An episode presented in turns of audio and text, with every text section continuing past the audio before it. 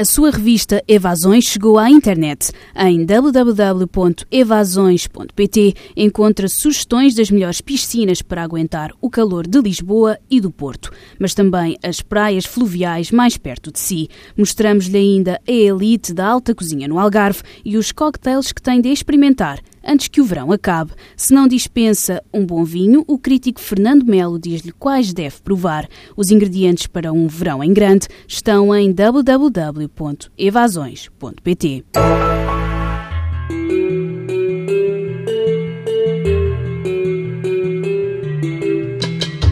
O restolho é o que fica nos campos depois das colheitas. Ervas secas, espigas de milho perdidas na ceifa, sobras de batatal. Há que ser trigo, depois ser restolho, avisa uma canção antiga de Mafalda Veiga, pois a vida não é existir sem mais nada. Há uma rua do Restolho para os lados da buraca e não fica ela longe da Rua do Paraíso. A toponímia há de porventura ter colhido memória do que naquele chão antigo foi lavrado. Semear, ceifar, malhar, as três fases essenciais da vida rural, são, afinal, como lembrou Aquilino, correspondentes aos três tempos de tudo que vive e evoluciona à superfície da Terra.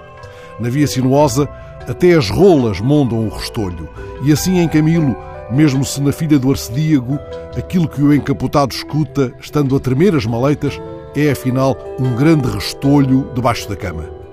Vem isto a propósito de notícia breve, colhida este fim de semana sobre mais uma jornada do projeto Restolho, que levou 250 alunos dos cursos de Economia e Gestão da Católica aos campos da Gulgã. Com eles foram os caloiros, assim dispensados de rituais de humilhação, em terra de cavalos e de touradas, não foram eles obrigados a mastigar palha, nem esporiados nos flancos por veteranos com motos de cavalgadura, nem albardados, nem lidados a passe de capa, como tantas vezes se viu no largo da portagem da dita tradição.